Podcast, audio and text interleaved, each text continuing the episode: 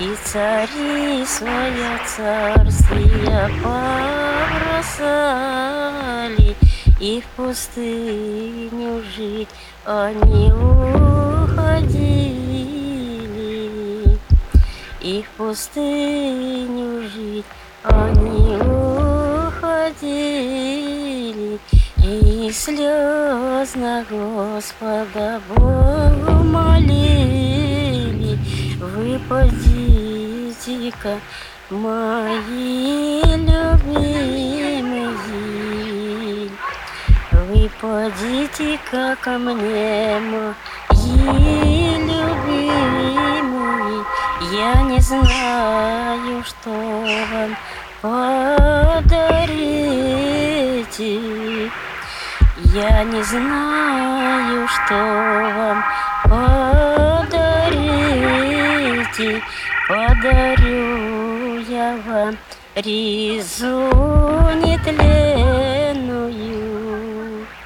Подарю я вам ризу нетленную